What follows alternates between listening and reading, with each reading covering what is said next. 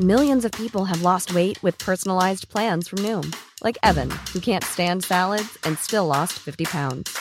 Salads, generally, for most people, are the easy button, right? For me, that wasn't an option. I never really was a salad guy. That's just not who I am. But Noom worked for me. Get your personalized plan today at Noom.com. Real Noom user compensated to provide their story. In four weeks, the typical Noom user can expect to lose one to two pounds per week. Individual results may vary.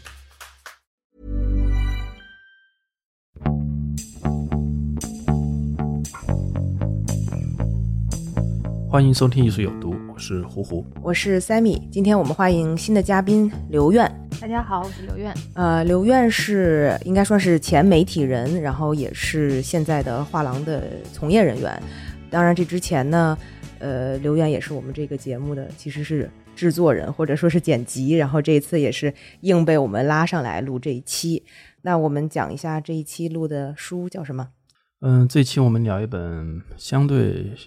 学术一点的书吧，叫做《中国前卫艺术的兴起》。嗯，作者是汪明安和宋小平。嗯，对，啊、也是一本刚刚出版的书，对，这是一八年几月啊？就十月份吧。十月份才出的书。对，这其实也是一个算是在呃一个图书编辑推荐给我们的。呃，当然他他推荐的理由也是因为看到了那个澎湃还是界面见面呃见面的一篇采访，然后觉得这个书可能会很有意思，然后就推荐给我们看。结果看了以后觉得还是挺有意思的。呃，我如果来简单的去介绍一下啊，这本书的名字好像挺大的，叫《中国前卫艺术的兴起》。其实它确实最后看起来还是挺点题的，确实讲的就是这个中国的这个前卫艺术是怎么开始的。那么它叙述的方式还是挺有意思的。它一开始是从，因为它没有一个序言，没有一个结尾，它应该说是他写了就序论，序论一和二，他是分别从两张绘画开始讲起。然后一张呢是这个王世阔在一九五零年画的雪衣，然后一直讲，还有另外一张讲的是罗中立在一九八零年的父亲。然后这两个我们之后再再具体讨论。然后在这之后呢，他的序论二是从可以说是从哲学思想的角度来阐释了这种七十年代到八十年代这种过渡时期的整个中国的文化背景。然后有了这两个很好的这种背景的阐释之后，进到正文，它基本上就是按照时间顺序吧，就我们所谓的中国前卫艺术的开始，可能是从七九年的三个展览开始的。呃，他讲了新春画会啊，讲了无名画会，讲讲新兴画会等等。然后之后，最终是以中国美术馆的这个一九八九年的现代艺术大展作为一个这个中国艺术兴起的一个结尾。对我大概讲一下，就是这本书的一个大概的概括吧。然后之后我们可以对，我们简单介绍一下嗯作者吧。其实嗯作者我们应该是，我们今天三个人应该都不算熟悉，就没有不不认识。但是呢，呃，汪明安呃老师吧，他应该是本身艺术圈内已经从事跟艺术相关的研究也十多年了。嗯、他现在是首都师范大学的教授和博导，主要从事的是批评理论的研究，可能更多的是跟哲学相关的。然后另外一位作者宋小平是对外经贸大学的人文学院的副教授。嗯，然后呢，这本书没有明确的提到两位作者是如何分工的，所以我们也不是很清楚，嗯呃，到底哪一章他们是分分开写了，还是一起写了，还是呃有一定的协助。嗯，是的，而且其实是不是也应该补充一下，汪明安老师是福柯的这么一个研究学者？呃，对福柯，哎，但是我没有看过福柯，所以我不是很了解。对对对，但是他最近不是去年的时候做了福柯的那个纪录片，我们之前呃，对对对，其实这本书嗯有一个背景，上面刚刚提到，就是汪明安做过一个自己拍摄和剪辑了一个纪录片《福柯》，当然这个不是公开发行，主要是作为一个讲座和教学用的一个纪录片。那今天这本书呢，《中国前卫艺术的兴起》在那个界面文化的采访里面，他也提到，其实这本书的缘起最早其实是呃给一个电视台做的一个关于中国前卫艺术的一个纪录片的一个脚本。嗯所以我其实看完这本书之后，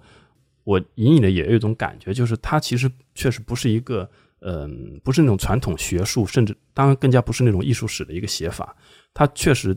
感觉就像一个电影一样，一个电影其实就是它要有铺垫，要有呃一个高潮，要有一个结结束。那这本书就把这个八九艺术大展作为一个结束，然后戛然而止。整本书给人的感觉非常的流畅。可惜的是呢，这个纪录片后来就没有被拍出来。然后呢，他在这个基础之上呢，就把这个脚本改成了今天这本书。其实我看了那个采访见面那采访以后，我也才想出来说，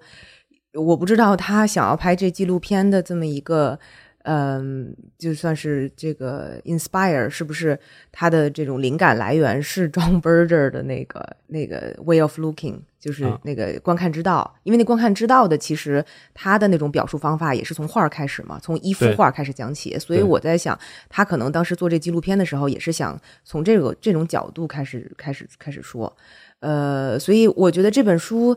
读下来，就像你说的很流畅，然后呢，也我觉得还是提供了，起码提供给我很多很新的观点和想法的。然后跟我们一般以前看的那些关于前卫艺术、实验艺术，或者是中国这种八五新潮的这种历史资料和书籍，都完全不一样的一种呃阐释的方向和风格，我自己还是挺喜欢的。我觉得这本书确实挺好看的，但是就单纯关于它的语言，我觉得嗯是一种、你能感觉到他是一个很成功的一个大学的一个教授，他是一个很好的一个演讲者。嗯他写书说话是一种很有感染力的一种方式，他很喜欢用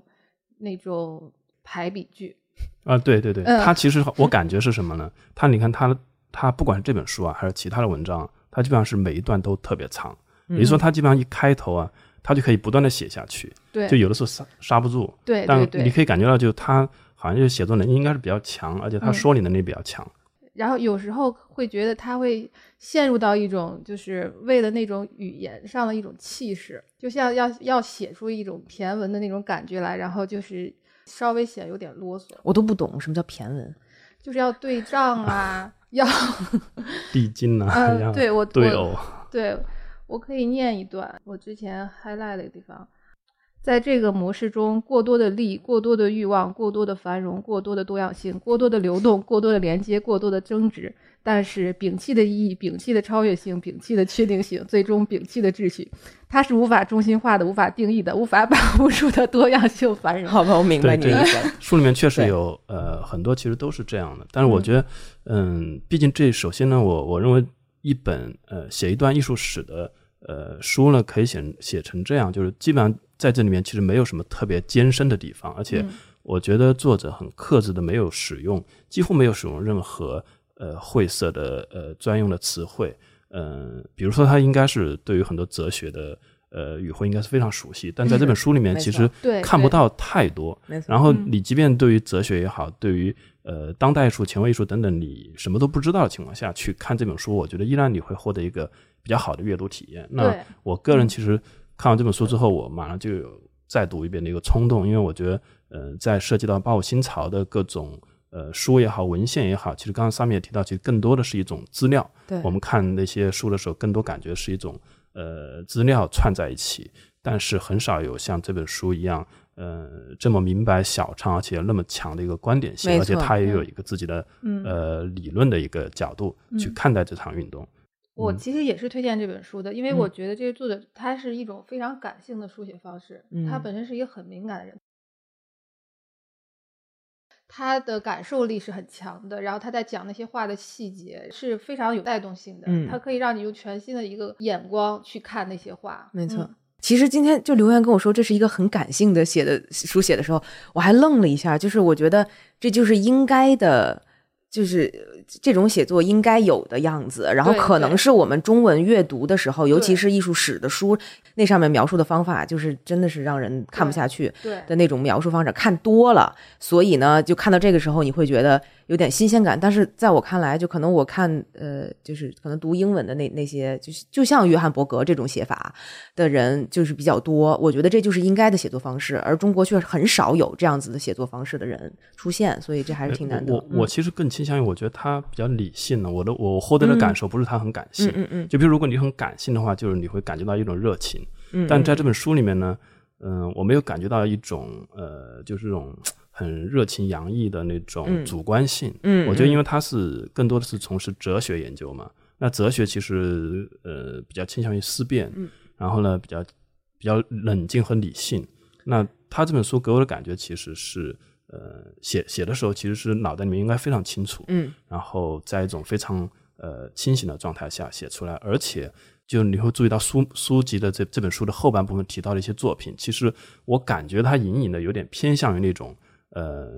那种更理性的作品，像提到了张培丽啊、嗯黄永拼啊，那种，他不太倾向于呃前面提到的各种挑衅啊那样的一些东西。我我理解的刘源说的感性，只是因为他的个人观点比较多。对，我觉得还嗯蛮主观的。他写的、就是他前半部分和后半部分有一点风格上的差异，前半部分就可能更感性一些。我想念一段，他就最开始第一篇里边的一段话，他是在介绍那个雪衣这幅画。嗯，哎，我们先介绍一下雪衣这幅画吧，王世阔的那张画是吧？对，我觉得他介绍写意这幅画，就是用一幅画来讲清楚前卫艺术是从哪儿来的，前卫艺术反抗的是什么，前卫艺术之前是什么。是，这个是非常聪明的一个办法。他只要讲清楚这一幅画，然后就把他的那个前因给讲清楚。呃，他画的就是一个呃，在批斗一个地主的一个场景。画中间呢有一个呃受害的一个女性，她拿了一个白色的上面沾着血迹的衣服，抖在空中，旁边有一个低下头，然后是一个秃顶的一个地主的形象，然后他正在受批判，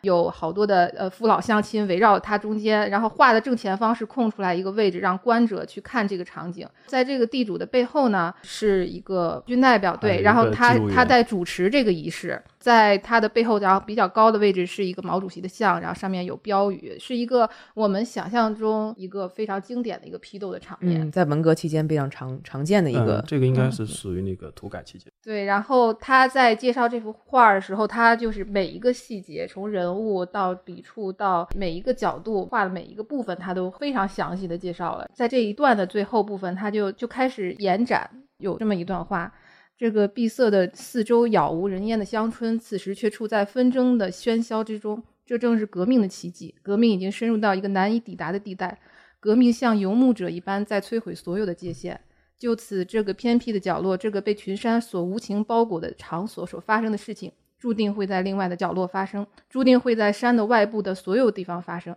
对于我来说，这段话其实写的是比较，就甚至有有点诗意的话，非常带有文学性的一段话。啊，对嗯我我同意。嗯就这本书其实看起来真的不太像看一本那个呃美术史的那个书。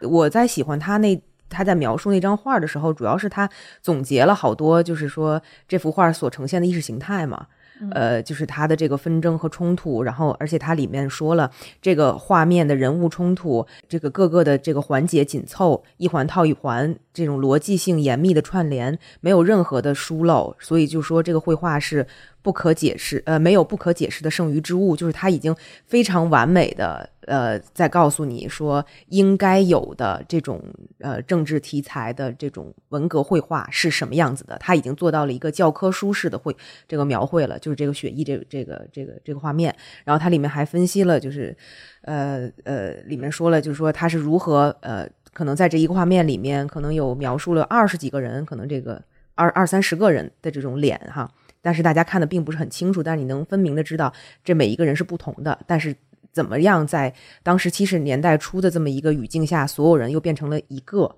个体性，然后在这幅画里完全显现不出来，变成了一个普遍性。而他又对比了罗中立八十年代画的这个父亲，怎么从一个嗯这个单一性的人里头当中，呃，或者是普遍性的这么一个父亲的角色，然后提炼出了一个单一性的，嗯、这么一个人物的性格特点，就是这两个的反差，这个是我觉得他在里面让我觉得特别有值得贡献、非常有贡献的这么一个这本书的特点也在于这里，就是他其实提到的作品并不多，但他就是用一两件作品来概括，呃，一个差不多一个时间阶段。然后他其实每次去讲解，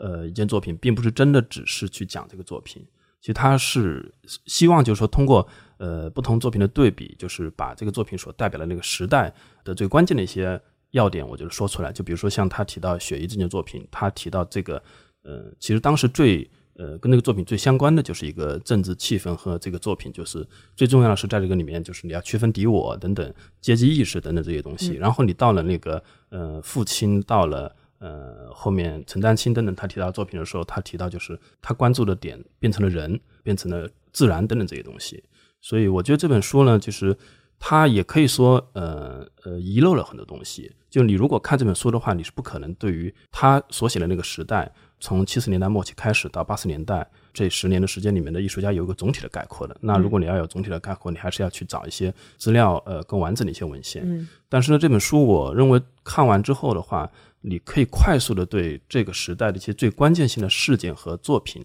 嗯、有一个比较好的一个了解。嗯，而且他那个绪论二写的也蛮好的，就是欲望与对对，其实其实我我我我《绪论二》我已经看了几遍了，我觉得呃这也是这本书的一个特点在于，因为因为呃汪明安呢，他虽然说呃他的职业里面的呃研究方向好像是更多的是文学，呃但事实上我觉得他的视角呃更多的是哲学的。那我们前面也提到，呃汪明安老师他本身是一个福柯的研究专家，但是好像这本书里面我印象中没有提到太多福柯。那个《绪论二》里面提到的主要其实是那个德勒兹呃，还有包括尼采。那他这个《绪论二》里面其实呃，应该就叫欲望吧，还是叫什么？那我觉得他主要的观点其实就是人是一个欲望的机器，而从那个文革结束之后，然后从父亲，从等等呃前卫艺术开始，艺术家当然也是人，也是一个欲望机器，然后他们的各种各样的欲望开始苏醒，然后呢，从这个角度呃去描述为什么前卫艺术会出现。嗯那这里面我我我觉得我可以我也来念一段好了，就就是关于这个呃欲望机器的。无论是弗洛伊德还是拉康，都将欲望理解为一种缺失，即由于欲望对象的缺失而导致的一种心理状态。其实德勒兹他是他是反对呃弗洛伊德的，因为他之前写过一本书叫《反俄狄浦斯》，呃，然后呢后来写过一本很有名的叫《青高原》那本书，嗯然后德勒兹认为这种就是呃弗洛伊德的这种欲望逻辑一开始就是错的，他将欲望视为生产，欲望不是缺失性的，欲望实际上实际上是一台机器，它的生产是一种现实的工业生产，欲望没有主题，它只是在现实的王国里不断的不倦的生产，它生产现实，欲望生产使任何现实都变得可能，它就是而且仅仅是社会生产本身。反过来，社会生产也生产欲望。嗯，所以我认为他在这里面，包括整本书里面，他特别迷恋或者是经常使用“机器”这个词。他在这里面当然是认同得了这个理念的，而且他是用这个方式去看待呃后面的很多前卫艺术家的创作。他不仅把人比成一个欲望的机器，而且这个机器会变出很多的根茎，会交缠，会互相的联动、连接等等。然后他在这个理念之下呢，去看待后面的呃前卫艺术，把很多艺术家呃放在这个理论里面、理念里面去讨论。他在欲望那里面就有一些类似于金句的话，嗯，比如说他那个何谓欲望？欲望的核心就是生和享乐，因此要革除欲望，就要一不怕苦，二不怕死，这就是对欲望的总宣战。就你会重新去看文革到底它的本质是什么？而且里面提提到了很多关于文革绘画的一些特点嘛，就包括呃，也不是不一定是文革绘画，就文革时间时期当中对人们思想的这种压抑啊，就是它里面提到一个就是。我忘了具体怎么说的，反正就是这个人的着装嘛，就是去性别化嘛。那男人就是女人要把所有的这种呃生理性别全部都隐藏起来，等等等等。所以到了后面，这个他提到在机场袁玉生画的那一张什么来着，什么傣族泼水呃呃傣族泼水泼水嗯泼水姑娘的时候，就是是裸露的时候，还闹了很大的笑话。一会儿因为是三个裸露的完全裸露的姑娘嘛的裸体，然后出现在机场的这种壁画上面，那还是挺大的一个，应该算是一个突破吧，对当时。然后后来又怎么又又又又遮挡起来了。挡起来啊，挡起来了，后来又揭开了，然后又挡起来了，又揭开了，反正就这样，好像反复了三次什么的。那时候你就会去想，会让观众，尤其是我们这种年轻的观众啊，就看的时候会有一些一些对那个那个当时历史背景和文化背景的一些了解吧。包括他其实提到很多文革绘画的特点，我知道在经历过文革的人来说，都特别就是特别耳熟能详的那几个词：高大全、红光亮。我后来发现很多呃提到就是文革绘画的这种书里头都说到这些词，然后大家都知道，但是对于我们来说这些词是很非常非常陌生的。然后我很早之前买过一一个一个这本书，嗯，叫《一九一五到一九七六中美术张贴与现代中国》这么一本书，基本上讲的都是那些张贴画，然后一些政府宣传的画。那它是从五四时期左右一直讲到这个文革，文革之后，呃，文革结束的时候的这种绘画的区别。它里面就是特别细分的去讲了什么是高大全，什么是红光亮，嗯，就是。然后他也提到了，他有很多跟呃汪明安一样的这种，就是当时呃文革这一段时间对于人们思想的一些禁锢是如何体现在这些绘画当中的。其实我最开始看这个绪论，就是提到这个欲望机器这个地方的时候，嗯，因为它毕竟还是一个哲学词汇嘛，而且我最开始也不是很了解这个哲学词汇的背景。后来其实我再看一遍，我觉得其实其实是非常简单的一个东西。嗯这个欲望其实用现在互联网的一个术语，其实就是一个需求，就是人的需求。而在那个呃呃之前那个呃高大全、红光亮的一个阶段呢，其实呃人的欲望是被压制的。而一旦这个阶段结束之后呢，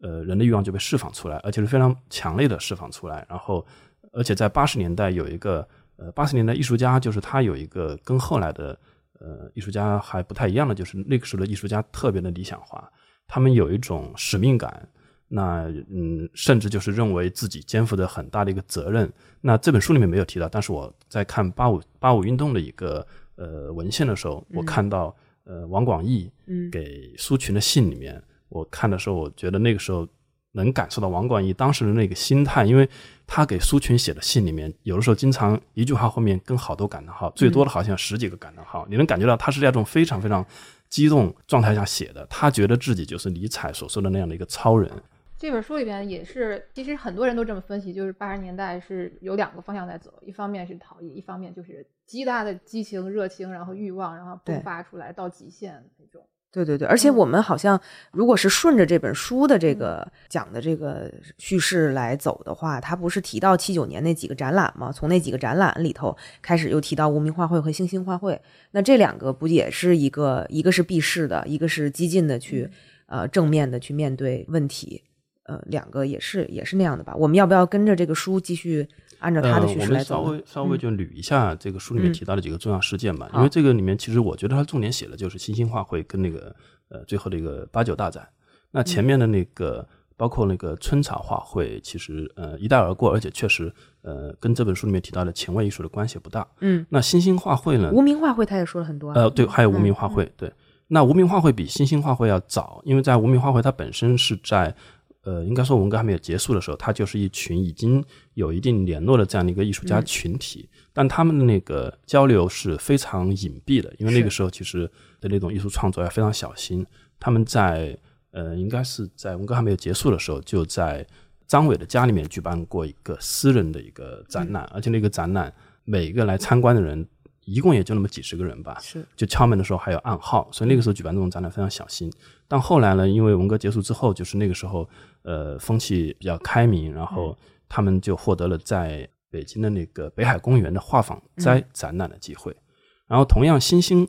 嗯，新兴画会也是在那个阶段，呃，新兴画会呢也是在七九年，首先是在中国美术馆旁边的一个小的花园，呃，举办了一个展览，但这个展览呢是呃非官方的，就是他们觉得就是需要在中国美术馆这么一个有官方意义，而且是中国美术的一个最高殿堂的这么一个地方，嗯，展示自己的这种作品，而且他们有很强的一个表现欲。但这个展览在当天呢，马上就被警察查封了，因为他们也没有跟中国美术馆去通知，而且展出了很多作品，在当时确实是有很强的一个反叛、挑衅的这么一个意味。呃，虽然引起了很多那个呃民众的一个驻足，然后呢，在跟中国美术馆，包括一些美协的一些一些官员、一些呃领导沟通过之后呢，他们在北京就是差差不多应该过了两个月吧，在北京的那个画舫斋，嗯然后继续举办，而且呃是收门票的，而且效果非常好，一天大概能卖掉几千张、四五千张门票，然后又在中国美术馆又举办了一次新兴画会的展览。那新兴画会的几个主要的展览，基本上就是在七九年、八零年前后。然后这个展览其实它的特点在于，就新兴画会的艺术家绝大部分其实是非专业艺术家，他都不是从小学过绘画，他更多的其实呃是一个体制外的艺术家，然后有非常强的一个表达的冲动，而且他们并不是像无名画会那样，就是本身是一个小团体，他们其实是在呃这个活动的过程中逐渐的组织到一起，而且他们有非常强的一个故意去对抗呃官方的这么一个意愿，因为在整个新兴画会的展览过程中，其实官方一直是比较配合答应的一些条件，但是呢，最后他们认为新兴画会不能妥协，这中间有的艺术家，然后呢，这中间又有的艺术家呢，觉得为了办展览应该做做出一定程度的妥协，但是最终的结果是他们还是去呃游行啊，去示威啊，去、去做了一些这样的一些呃挑战官方的一些活动。汪明安呢认为，就是新兴画会的意义在于，就是他第一次让艺术有了一个体制外的一个这样的一个身份，就以前只有体制内的艺术家。那新兴画会开始呢，就艺术家看到我其实也可以以一个体制外的一个艺术家去生存和获得关注。然后新兴画会之后呢，其实应该说就没有再举办过非常大影响力的展览，之后就开始轮到就是呃后八九呃那个那个八九现代艺术大展的一些艺术家开始登台了。没错，而且其实，呃，那个时候还比较纯粹嘛，因为做完全完全没有什么市场的因素在考虑，所以这些人还是在做艺术的时候，还是那肯定是比现在要要纯粹的多了。但是八五新潮这一段，我觉得就是我们如果顺着说的话，就是按照这个书的顺序来说，它的中间一章高潮八五新潮美术，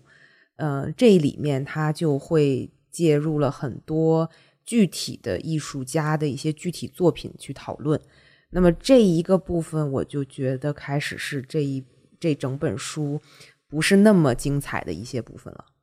这包括了我今天也才知道，胡胡之前还买了一本汪明安出的书，叫什么《形象工厂》。这本书可以说是汪明安写这种中国当代艺术家有评论集吧？评论集有有有有一百多个人吗？可能反正很很多，大概一百多篇文章，然后每两三篇短文是写一个艺术家。对对对，我参考了一下，就发现很多文字其实是重复的。就是那篇那个书《形象工厂》这本书应该是零九年出的，那可能有很多文章的内容其实是后来又重复用到了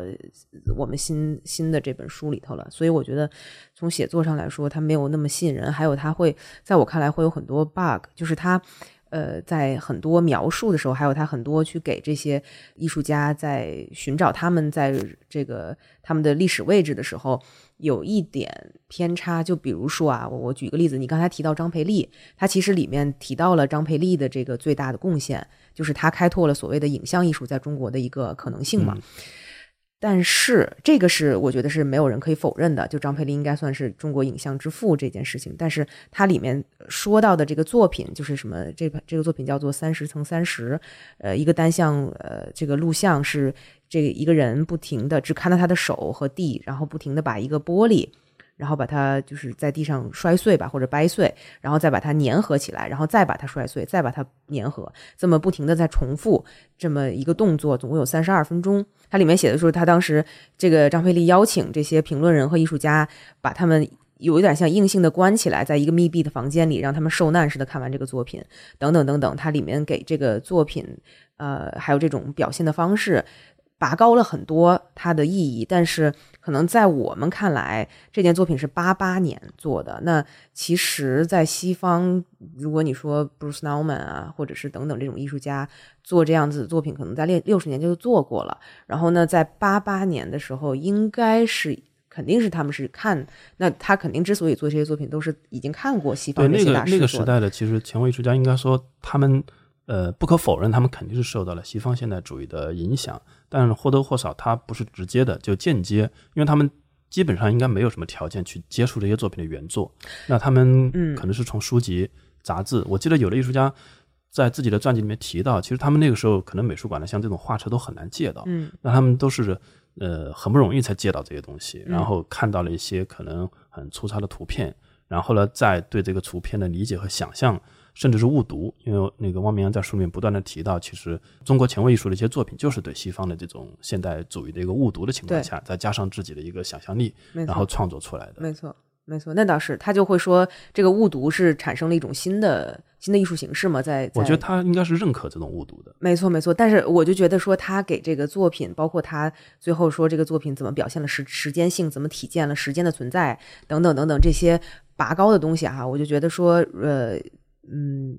就我我可能自己看起来会觉得有点对，所以所以其实这也是这本书里面相对呃这个作者比较主观的地方，就在于他还是更倾向于认可呃这种比较偏理性的作品。那像呃张培丽这个作品，其实就是很冷静和很理性的作品，因为在八十年代的前卫艺术里面，更多的是那种呃充满激情的那种呃抽象的变形的绘画也好，行为艺术也好等等。呃，当时的录像艺术。不仅是破天荒的，是应该是第一个，而且呢是一个非常成熟、理性到就是基本上没有什么意义。像那个汪明安也在书里面不断的提到作品的剩余物嘛，我觉得他好像是倾向于这种呃反意义，然后这个作品最好是没有什么剩余物。他对于呃张培丽等等实测的这这个团体的作品的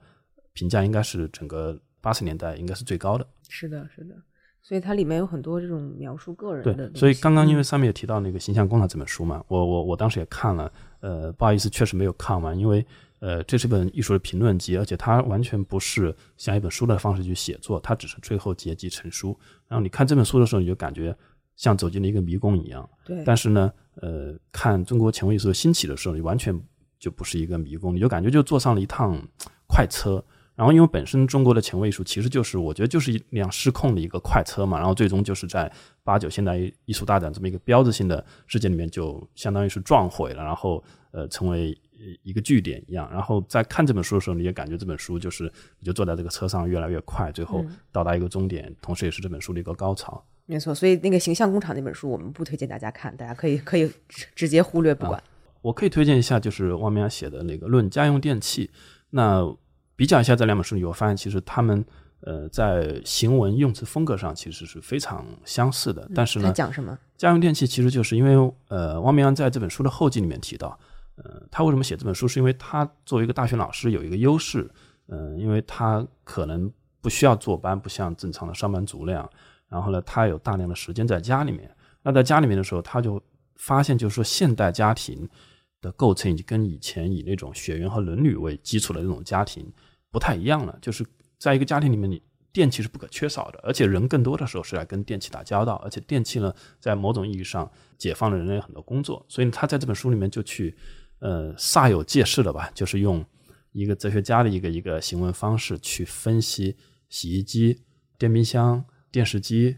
灯泡，嗯，呃，手机、电脑等等这些这些东西。然后呢，你能发现有很多有有有哲思的一些地方，但是呢，他也在后几面提到，就是写多了也有一点点乏味，因为他本来写了两篇之后呢，是想把它写成一本呃专著的，后来发现这样写下去好像自己也觉得没有意思了。但是呢，这本书还是给人一种就是脑洞大开的一个感觉。嗯，就还挺有意思的，是吧？就跟前卫艺术这个是一个写作思路。呃，还是不太一样，因为前卫艺术毕竟它还是要去叙述以前卫艺术的那十年的几个关键性的事件，所以前卫艺术的叙述性会更强一点。那这本书你们还有什么觉得特别新的观点？你们是觉得特别不可错过的吗？其实我的角度是我其实是缺乏这方面的常识，嗯，然后我是一个比较局外人，然后是来了解这这个历史，了解这个八十年代，是因为你学艺术史的时候是不学这一段的，是吧？对，可能主要学的是西方的经典艺术嗯就结束了。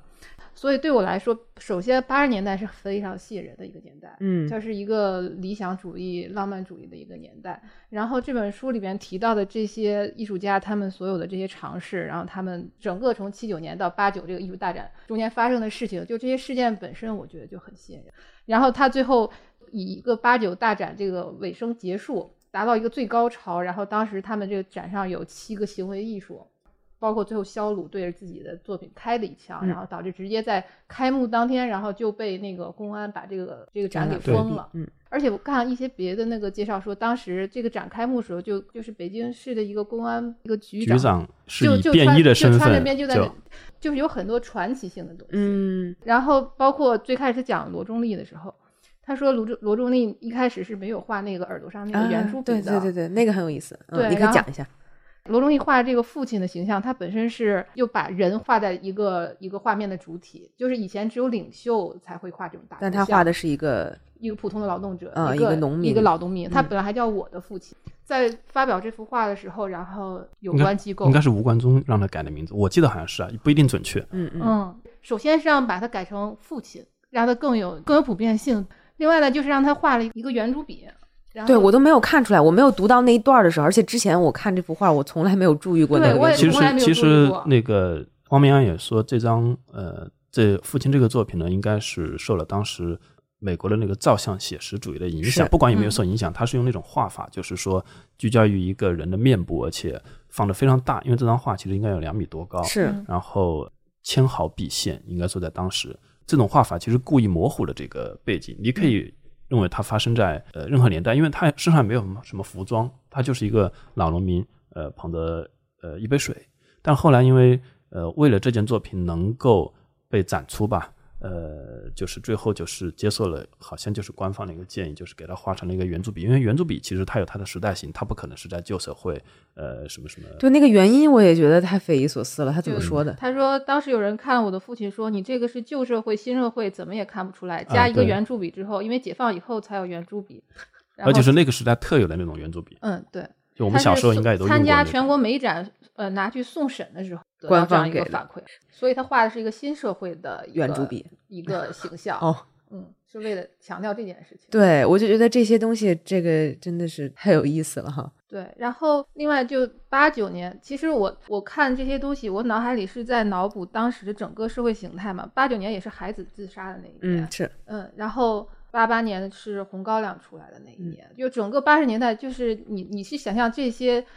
就是这些风起云涌的所有这些事情都是在一起的，然后这是整个社会中的一部分，就是这个这些前卫艺术家他们在做什么，然后你就把这一块儿给补上了，是这种感觉。嗯对，其实八九艺术大展应该说它有很大的一个偶然性。首先，这个展览其实并不是说确定在八九年要展出，本来是想差不多八七年，因为这个展览的筹划应该是从差不多八六年开始。那那个时候，美协就已经就也是官方的这么一个身份，美协邀请了几个当代艺术家来讨论展览的事情，而那个时候呢，全国就已经形成了一个前卫艺术家的一个这么一个网络吧，大家互相在交流。但是因为受当时的条件所限，你不可能大家互相把作品寄来寄去嘛，嗯所以那个时候大家都是用幻灯片来交流，就是带着幻灯片，然后呢，呃，大家主持一次活动或会议。而且那个时候其实主持一次活动也很难的，因为大家都没有钱去出差嘛，都要以一个什么学校做研讨会啊等等这么一个身份。那当时王广义在那个呃，应该是珠海学院是吧？在在珠海的，反正在那个学校，然后他就呃组织了这么一个活动，然后很多艺术家去珠海带去了自己的幻灯片，然后呢，当时高明路就希望就是说，在最近几年能够有一次前卫艺术家的一个大型的展览，而这个展览呢最好能够在中国美术馆举办，因为新兴画会已经在中国美术馆举办了一次，他们能看到就是说这种可能性。但中间呢，因为各种经费，因为那个时候其实主办机构都不出钱的，他们要自己去筹集筹集经费，最终就是确定这个场地等等的原因，导致这个展览被推迟到了八九年。而且在八九年举办这个展览的时候，其实这个展览的艺术家的名单非常非常大，有差不多一百五十多个人。当时立宪庭是负责具体的布展，他把这个展览分成几个主要的区域，有一个区域好像就是这种崇高感比较强的一块区域，另外一个就是那种作品的感情比较强烈，就是比较热的一个区域，另外一个就是那种理性绘画就比较冷的区域，它是这样去分的。但最后就是谁也没有想到，就是最后行为艺术几个行为艺术作品把这个展览的所有的光芒都抢走了。其实我们今天注意不到这个展览，比如当当时像什么张小刚啊等等这些画家等等。丁义啊等等，他们都参加了这个展览，但是你能想起来的，就是呃被铭记住的，就是那几个行为艺术作品。而这行为艺术呢，其实是没有跟主办方打过招呼的，而且呢，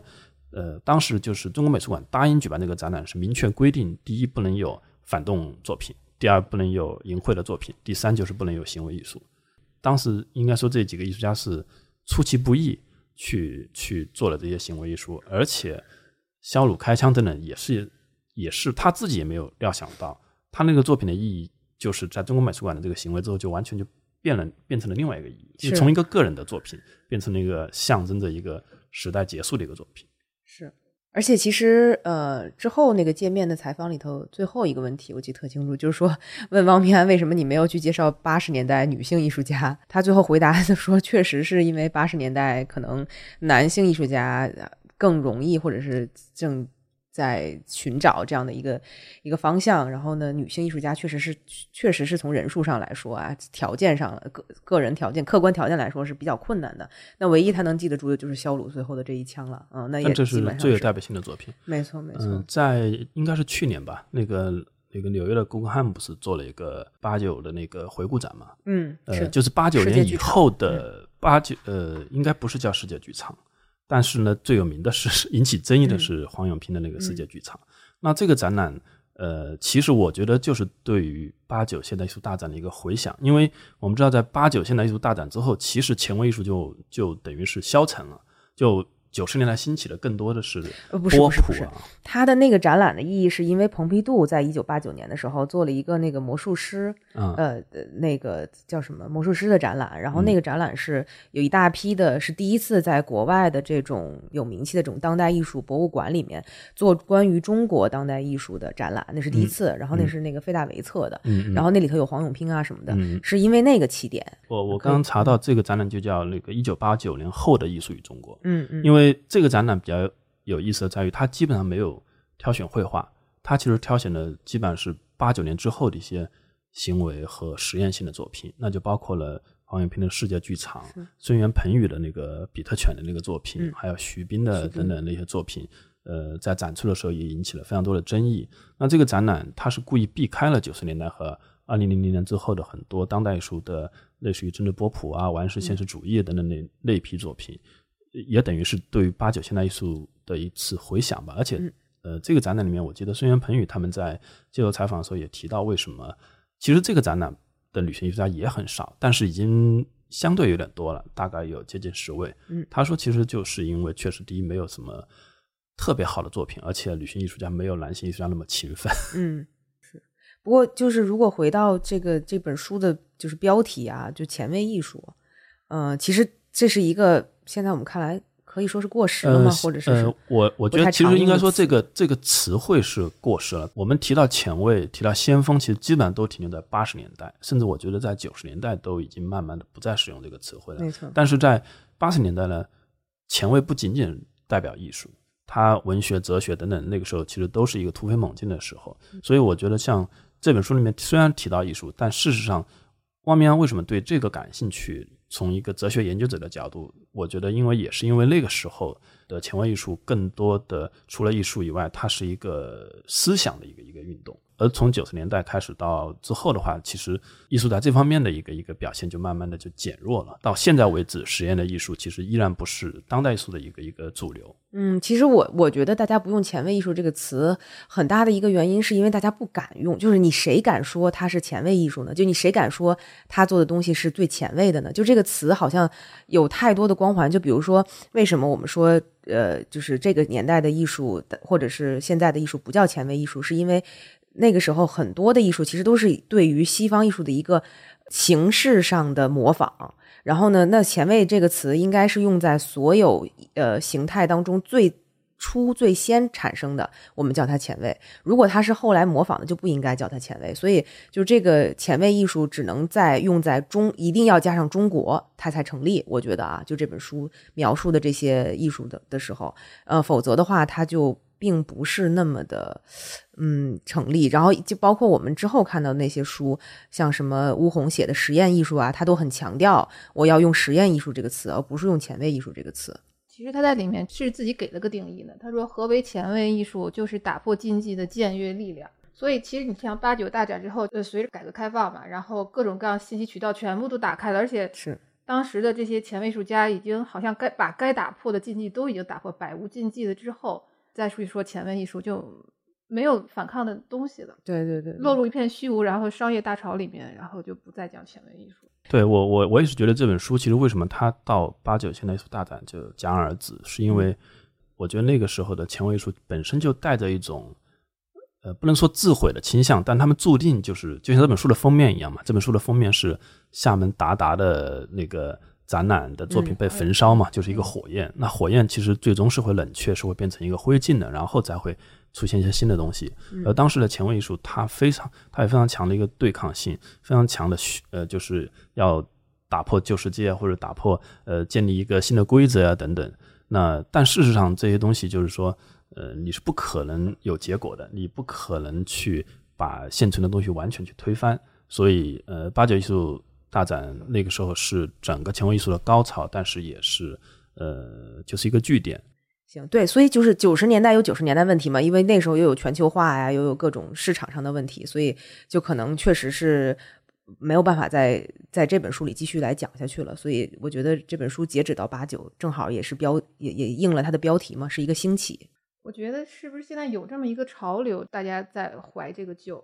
因为好嗯像也有很多相关的文献展，然后再回顾嗯七九年之后嗯的艺术啊、等等。没错，嗯没错，而且嗯包括他其实里边提到的那个无名画会里头那两位，就是赵文亮，嗯，呃，梁宇说，呃，对、嗯他们两位其实也是刚刚在，我们还去看了，啊对吧？嗯，我们还去看了那个中间美术馆的一个展览，是做这两个两位艺术家的一个回顾，然后回顾展。但是在这一个展览之前，他们应该说已经是被艺术圈有点慢慢遗忘的。一个一个一个身份吧，可以这么说吗？然后那个展览是从他们七十年代无名画会开始，所有的呃很多的这种呃这个作品，包括他们出去的写生、小稿，然后他们之后的创作，一直到他们近期的创作，因为他们一直都持续创作。两位老人家现在应该一个你呃也八十多了吧？他里面肯定也是看了那个展览之后，然后有很大的这么一个感触吧。对于这两个人，他也他里面也提到了说，赵文亮和杨语舒并没有被时代所裹挟，他们依旧按照七十年代的方式来生活和画画。然后他们令人惊讶的持续他们简朴风格长达半个世纪之久，他们沉默了也半个世纪。他说，他最后结尾是说，这个是当代绘画史上的沉默传奇。我觉得其实，在八十年代的艺术家，其实他们应该说有一个共同点，就是他们在狂飙突进的这么一个前卫艺术运动里面，其实是不可能去考虑到后果，也不可能预料到后果的。但事实上呢，就是在从九十年代开始，逐渐的出现了艺术的各种体制，就比如说出现了画廊，出现了市场，出现了拍卖，出现了博览会、双联展等等。然后艺术家也变成了一个职业的时候，艺术家也要持续的创作，然后甚至一辈子就是以此为生。但在八十年代，很多艺术家其实根本没有考虑到这些，也没有预料到这些。是他没想到，就是说，因为其实你不可能一辈子先锋下去。就像现在重新复出的一些艺术家，他们现在的作品可能跟八十年代是很不一样了。那甚至在九十年代开始就变了好几次。八十年代的一个特点也在于，就是说，嗯，它正好就结束在这个大战里面。嗯，因为如果它不结束的话，其实它也慢慢的就会消退。没错，而且是呃九十年代之后市场捧起来的很多艺术家都过于的标签化，或者是他们的过于使用这种呃符号性的这种绘画方。式，中国元素，嗯，结果就造成了他们可能到现在还在不断的重复自己。我其实，在看完这本书之后呢，包括我又看了这个《论家用电器》，嗯，我觉得其实我我我挺有兴趣去看汪明安去写，比如说画廊，他把画廊视为一个机器，把博览会视为一种装置，对吧？嗯一种这种社会性的一种一种组成部分，他去分析这些，我我认为特别适合对对对用他的角度去写。嗯，当然现在并没有这样一本书，嗯呃，可能会比他分析个别的艺术家会好看得多。嗯，没错，我觉得好多艺评人他们是哲学爱好者，然后这是一个真正的一个学者，一个研究哲学的人，然后再写艺术批评。我说这是一个比较好的一个点，我觉得我们挺需要这种。嗯，没错啊，其实其实他在书里面还稍微那个 讽刺了一下艺术家，说就是艺术家其实并没有真正弄懂任何一种哲学，没错，没错，没错。但他肯定了肯定了他们嗯身上艺术家的那些光芒的部分。没错。好，那我们最后还有什么推荐吗？嗯，就是如果听众里面就是对呃八十年代的艺术运动感兴趣的话，可以去看一下呃高明路编的一本那个 八五运动的资料汇编。但是这种书这样的书的资料性质书，我觉得翻一翻就可以了。尤其是那里面收录了一些当时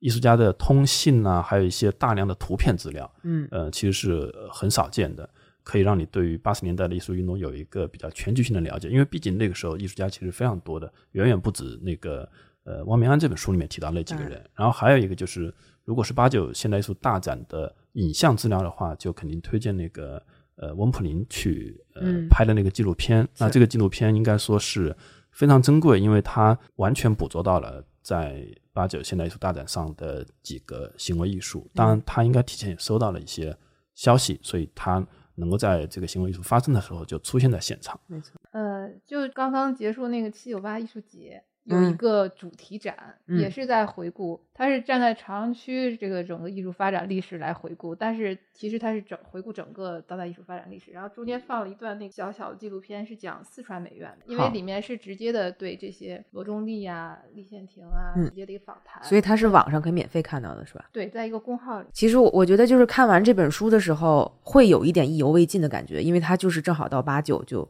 一下就结束了嘛。你想知道到底九十年代怎么之后发生了什么，我就特别推荐那个这本乌红写的，好像也是去年的书，关于展览的展览，九十年代的实验艺术展示。其实它里面是就有点像 case study，就是按按照一个展览一个展览来来讲，通过每一个展览的发生来讲当时的背景，还有这些展览是怎么着实现出来的，还有包括这些艺术家是如何呃来面对这些展览。那就里面有很多很多很有意思的细节，然后通过这些细节可以了解整个社会背景的这个发声方式，然后它里面有很多艺术家的这些，嗯、特别特别细的信件的交换啊，还有什么这个一些影像的截真啊，包括他们的小手稿啊，怎么去写给这些批文写写信啊，他们所用的语言啊，所以这本书特别有意思。所以看了这本书，会对整个九十年代中国当代艺术到底是怎么回事，会有一个比较好的全面的了解。所以这本书我很推荐。